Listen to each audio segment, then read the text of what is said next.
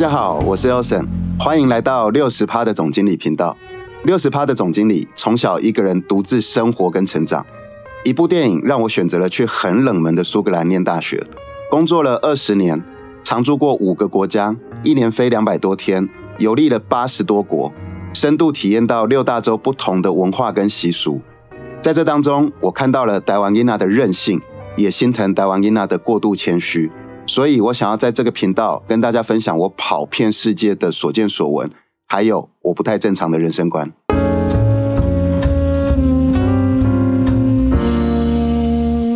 之前我有分享过，换一个视角，结果会大不同。那六十帕总经理，其实在我的经历当中，还有很多这个领域的一些小的实例，可以做很多的分享。那上一集换一个视角，结果会有大不同的那一集出来了以后，我周边的好朋友的反应都还不错，所以我可能接下来会把这一个话题给它系列化。那主要的目的呢，还是要鼓励大家，就是遇到了事情要处理的时候，记得退后一步，停个三秒钟，再去思考接下来要怎么做。你会发现你的思路会大不同。那所以今天换一个视角系列，六十趴总经理会着重在自不量力的案例分享。第一个案例啊，是找助理的案例。就是六十帕总经理在过年前的时候，有在人力银行上面抛了一个贴文，就是我要找我的助理。那呃，在这个过程当中，当然后来就遇到了过年，然后就有一些长辈一看到我有在征助理，那也很热心的给我介绍一下他们的晚辈，然后就介绍给我。然后呢，这当中有一个呃女孩子。她还不错，其实有符合的。第一个是她英文很好，那为什么英文很好有符合？因为六十趴总经理是做进口贸易，所以我的助理是需要跟国外对口的。那可是啊，他来跟我面试的时候啊，我就觉得，嗯，除了英文好以外，好像似乎别的方面都欠缺了一些。也就是说，他英文好，然后来跟我面试的时候就一直绕英文。可是除了绕英文以外，其他的都没有。那后来呢？从听的过程当中发现呢，他就只想要稳赢。稳赢的意思就是说，他原本的工作收入其实还挺稳定的，只是同一个工作做了太多年了，他觉得疲乏了，然后呢，想要换一个领域来学习。可是呢，他又没有那个勇气，因为你要换一个工作的时候，也就是说你要把前面的给他断掉嘛。那所以他就又觉得本来那个薪水还不错，忽然间断掉了，然后来我这边，他也不晓得这个领域他到底有没有办法接收得到。那又想赢又没有勇气，这样来来回回的，就不断的在鬼打墙，就是每天都会跟我询问一些东西，然后每天又做不出决定，然后再更进一步。他又有一点点的想要从六十趴总经理这里呢去蹭一些商业知识，可是呢，当我在分享商业知识给他的时候呢，他就一直在附和，然后说我懂了，谢谢你，我学习到了。可是其实就只有附和，因为你才刚听完，你又没有消化吸收，又没有实务经验，你怎么可能真的懂呢？所以因为这样鬼打墙的一直缠绕，所以我就婉转的拒绝了他。那。呃，为什么要婉转的拒绝？因为那个就是长辈介绍的嘛。那拒绝了以后呢，他又一直缠着，一直缠着，一直缠着。那后来我就觉得有点烦，我就跟他说：“你真的不可以哈，一心想要贪一百趴的东西全部得到手。可是呢，你在我的生意的这个领域里面呢，你的能力都准备不到十趴。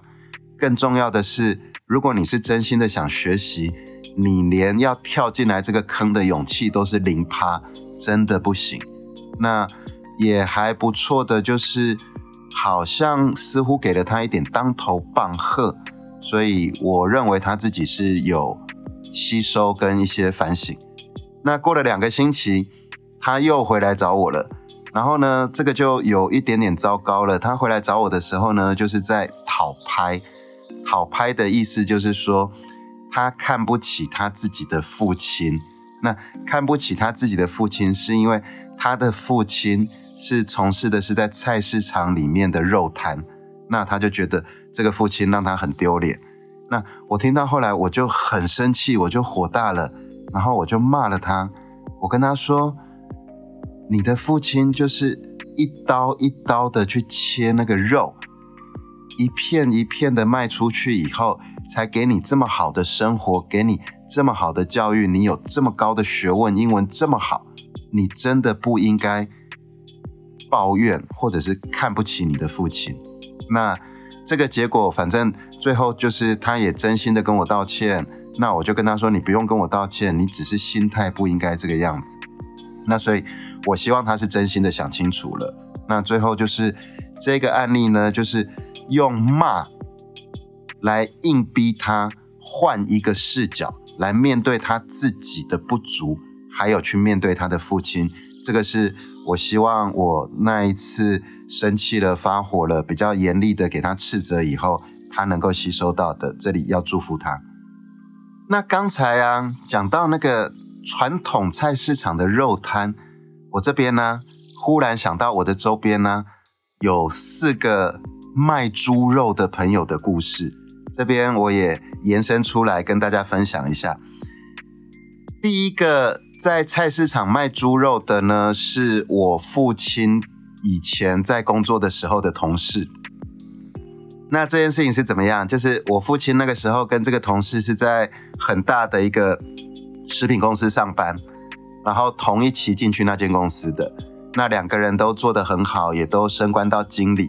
结果我老爸这个同事啊，因为他们家里是在呃南部的乡下，那本身的家业就是在经营猪肉摊，所以呢，这个同事就因为家里的要求，他就离开了台北，离开了公司的工作，回到了南部以后，就去经营这个猪肉摊。那整整经营了十年，结果经营了这十年，他在乡下买了一排的房子。那可是后来他就遇到了一个问题，就是在相亲呐，回去南部要相亲要找女朋友的时候，每个人只要一听到他是卖猪肉的，然后呢就不愿意把小孩子嫁给他，所以他到最后一直觉得讨不到老婆啊，又已经四十岁了。可是呢，因为卖猪肉的过程，他也赚了很多的钱，所以呢，他就。没有再经营肉摊，回到了台北，继续回去我爸以前那间公司继续工作。可是他已经累积到了那个好几间的房子。那也因为回到台北，呃，从事一般上班族的工作，后来也结了婚。这是第一个卖猪肉朋友的故事。第二个啊，就是呃，六十帕总经理有参加社团，然后我们社团里面有一个年轻人。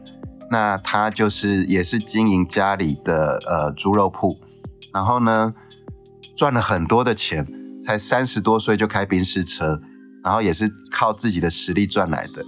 后来前几天去参加社团聚会的时候，他就一直跟我呃聊天的时候就说：“哎呀，就是因为现在做的这个工作，结果啊我一直找不到女朋友。”我就说：“这个工作很好啊，收入那么稳定，为什么找不到女朋友？”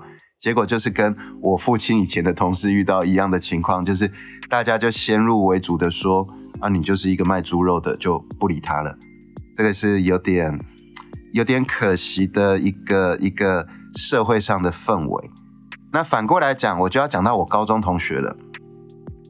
我高中的同学啊，有一个男孩子跟我是死党，然后呢，他娶了老婆，他相反的是因为他的老婆。没有兄弟，那所以他们家又是经营猪肉摊的，那是家里的事业，所以只好女婿承接，就是我高中同学承接。结果我高中同学开心的要命，因为他在结婚之前他就是个上班族，那收入就是固定的。结果他因缘际会的接手了猪肉摊以后，他说他每个月的收入都非常非常的好，都是六位数的。那所以后来我们每次聚会的时候呢，他反而是以身为肉铺的经营者为荣，然后就到处的呃很开心、很有自信的跟我们说：“你知道吗？我现在的身份是国产零零七，那所以这个就是视角不同，你呈现出来那个自信度就不一样，而且赚的钱都一样那么多。最后要分享的一个是另外一个我从国中、高中一直到现在都还有联络的死党，他本身也是在卖肉，可是他比较不一样的是他在超市里面负责肉品部。那我记得很久以前，他那一间超市有跟日本很知名的超市 merge 了，合并了。那他们就忽然间从台商变成日商。有一次，他就跟我说，他要出差去日本三个月去受训。那受训回来，我们当然死党嘛，又住我家附近，我们就又见面啊，聊天。然后我就去他超市里面，他肉品部那里，我就说，开玩笑的说，啊，你就是一个卖猪肉的，你是在受什么训？然后他就说，你不要那么嚣张哦。然后他就拿出了一大坨肉，然后拿出了他的刀，跟我说：“我这一刀切下去六百克就是六百克。”结果他一刀切下去放到磅秤，真的六百克。然后我就跟他说：“你是碰巧的吧？”后来他就说：“我这一刀要切五百克。”然后呢，他一刀切下去放到磅秤上面，又刚好五百克。我就说：“为什么要学这种？”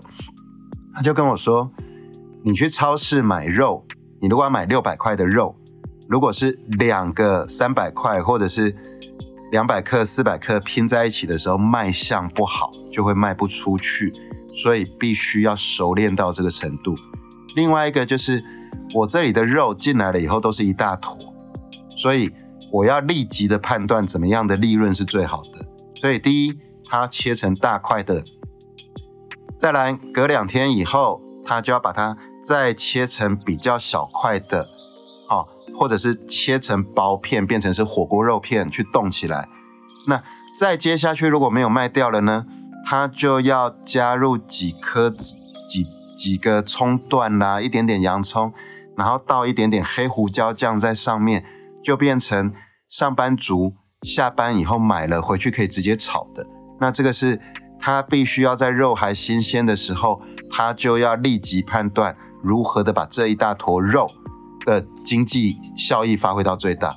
后来我就说，真的是了不起，我对不起你，我刚才是跟你开玩笑的。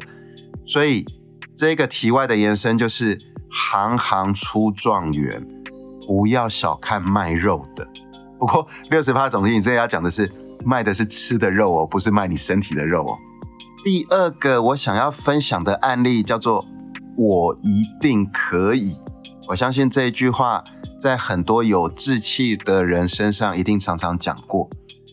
那我这边要分享的就是，曾经六十趴总经理有一小段时间，因为家庭的关系，因为那个时候我的孩子开始进入了青春期或者是叛逆期，那所以我原本是在上海居住、上海工作的，也因为孩子的关系，所以我就辞掉了上海的工作，回来台湾三年。那在那三年呢，我是服务在一间小公司，只有二十个人。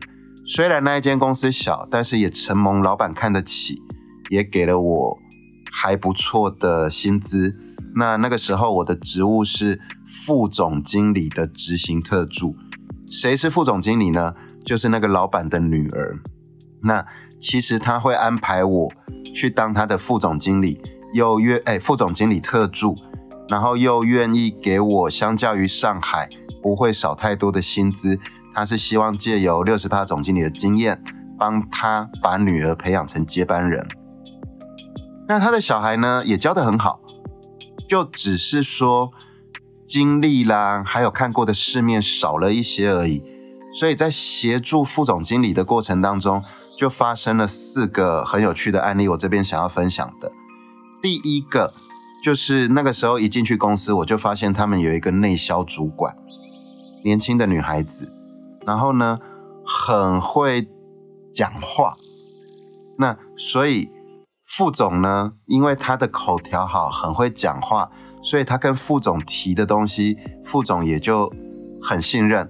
不过可惜的就是副总因为还年轻啦，看过世面少，所以呢就没有看清楚。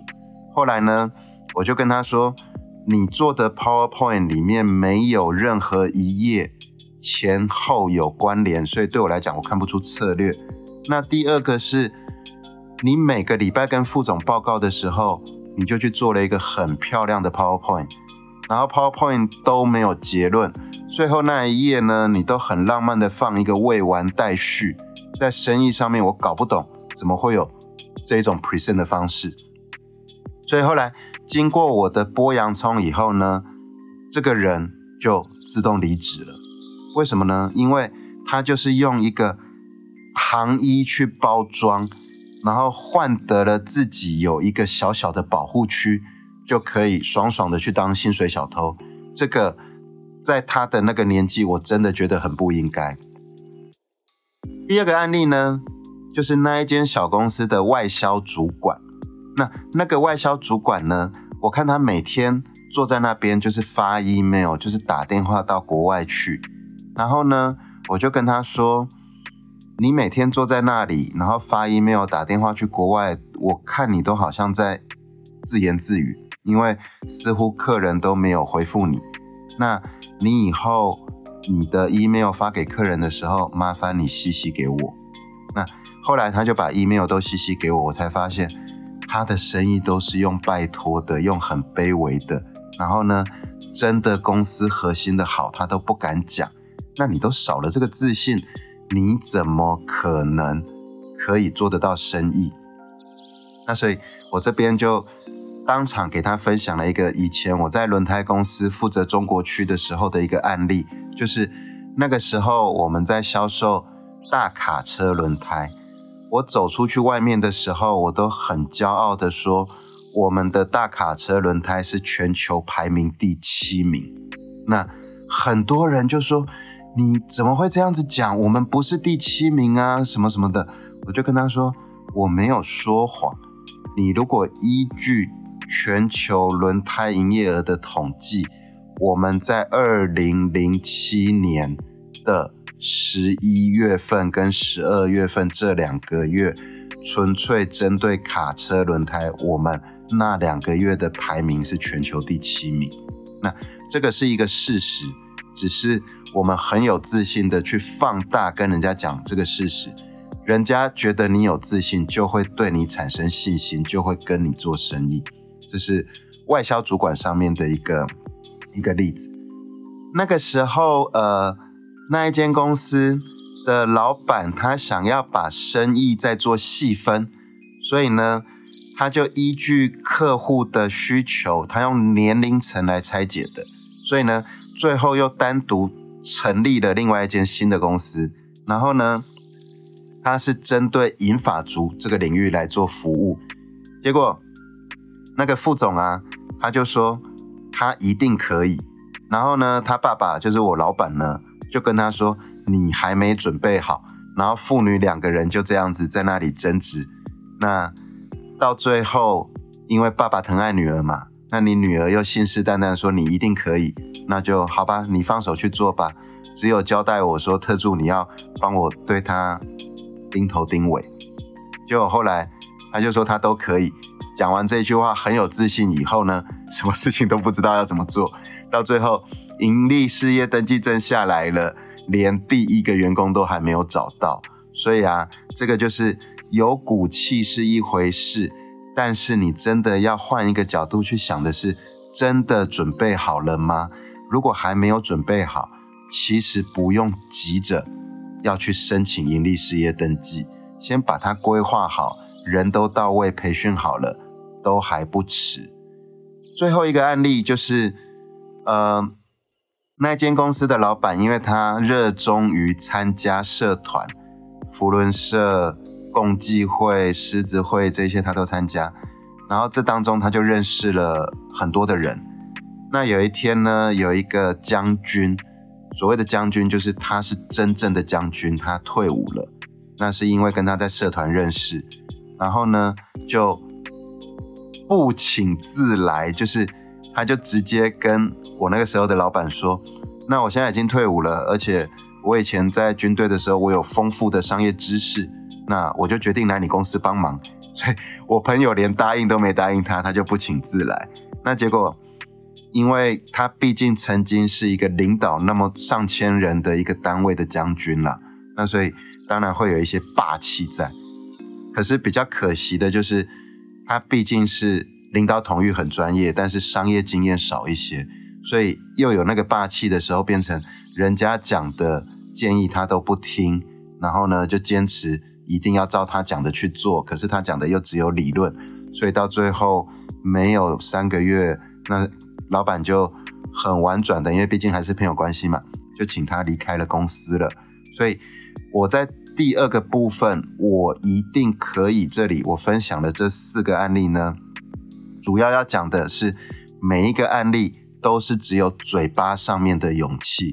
你如果仔细去看呢，他们都没有到三十趴的能力，就想要得到一百趴的权利跟好处，这个是真的不好的。所以案例二要分享的就是。当你想要得到这个的时候，你必须要换位去思考，看你自己准备好了没，不然的话是很容易破功的。这第三个案例叫做“没有人教我”。哦，没有人教我这句话呢，很多在职场上面的年轻人常常会把它当成一个护身符。那，呃，因为你找到了一个好像是。做不好事情的一个理由就是啊，我进来的时候没有人教过我啊，那所以呢，我就可以换取到说我做错是应该的，然后呢，可以得到一个短期的舒适。但是事实上，如果你习惯性的用这个理由的时候，你同时也失去了学习还有升迁的机会，更严重的还有可能会丢掉饭碗哦。举例来说，我在上海工作的时候，有一个同事，那。他也很好笑，他的名字叫 Flatteny，然后我就跟他说：“你这个名字是怎么取的？”他说：“我的人生的梦想就是我要有 flat，flat 是英式英文，就是美国讲的 apartment 的意思，就是公寓。我要有一个自己的 flat，我也要有 money，所以我的名字叫 Flatteny。然后我就觉得，好啦，算你有创意。那 Flatteny 就是一个很明显的例子，就是。每天他都会吐槽一些事情，然后每天我询问他的时候，他都会说：“我入职的时候没有人给我培训，所以我做不好。”那因为后来发现他有这个习惯性，所以他就可以有个理由，我每天五点半就走了。那到最后不是我看到，而是其他的主管也看到了，然后就慢慢的把他边缘化、边缘化、边缘化、边缘化、边缘到最后，他就。变成完全没发挥，他就自己离开公司了。所以真的不要轻易的帮自己找理由。第二个是我在新加坡工作的时候啊，呃，有一个很很不错的同事。我说的很不错是说他待人真的是不错又好相处。那他的呃角色是做销售，也就是业务。然后他是光头，所以我们就称他为光头大叔吧。然后呢，那个光头大叔呢，其实他的业绩不错哦，他每个月都有达标哦。可是他有一个很不好的习惯，就是他每天一进去，第一件事情就是，唉，叹一口气，然后就是说压力好大，业绩目标好高，压力好大，业绩目标好高。可是其实他都有达到业绩了，但是很惨的就是，因为他每天都会把这句话挂在嘴上，结果。董事长在后面默默的听了超过五次，然后有一天董事长就来跟我讲，他为什么一天到晚说压力好大，怎么样怎么样的，然后我就跟董事长说，哦，可能只是个口头禅吧。后来董事长就很随性的说了一句，如果觉得压力那么大的话，他就去压力不大的地方吧。结果没想到第二天他就离开了。那所以这个是千万不要想说有一个有一个理由。先打预防针，让自己可以呃比较不会被责备，其实有可能会得到反效果。这个你真的要换一个角度来思考一下。那最后最后最后，我既然讲到了新加坡，我就想要跟大家分享一个另外一个案例，虽然跟今天叫做换位思考有点接近又不太接近，但是因为讲到新加坡，我就忽然间想到了这个故事，就是。我在新加坡的时候，因为那一间公司是跨国公司，所以各个各个国籍的同事都在里面一起工作。那我记得那个时候，我的秘书她是一个新加坡女孩子，平常工作也还行，就是工作能力啦都还不错。可是就是有一个缺点，就是他喜欢做小圈圈，他会把其他新加坡的同事呢凑在一起去取笑其他种族的人。有一天我上班的时候。因为我们的柜台的总机接待的阿姨呢是一个印度人，我就听到她在那边用讽刺的开玩笑去取笑印度人。那之后去茶水间吃午餐的时候呢，我又听到他跟另外一位新加坡的同事呢在那里一起取笑马来西亚籍的同事。那因为同一天发生了这两件事情，我就直接请人事部的总经理把他开除了。因为我要讲的是，我们做的是国际生意，现在是地球村，没有任何一个种族是比人家优秀跟优越的。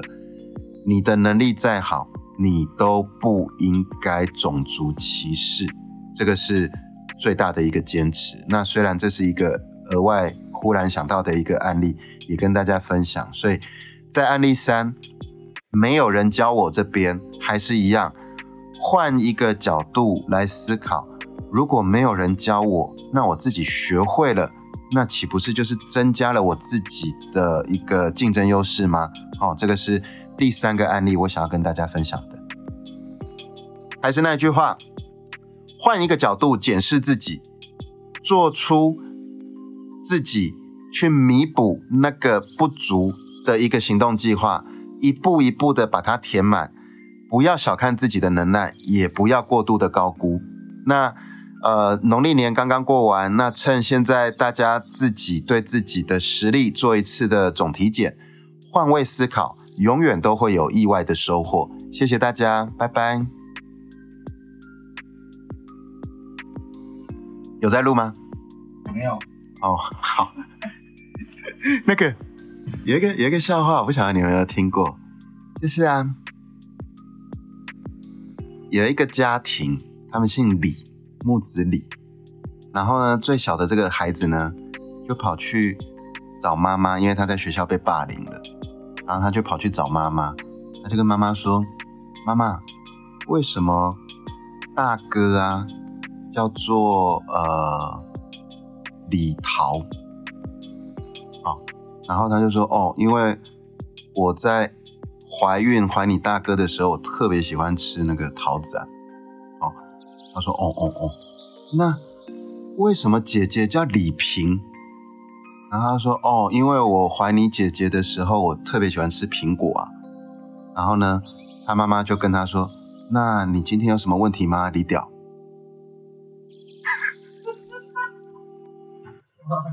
OK，OK。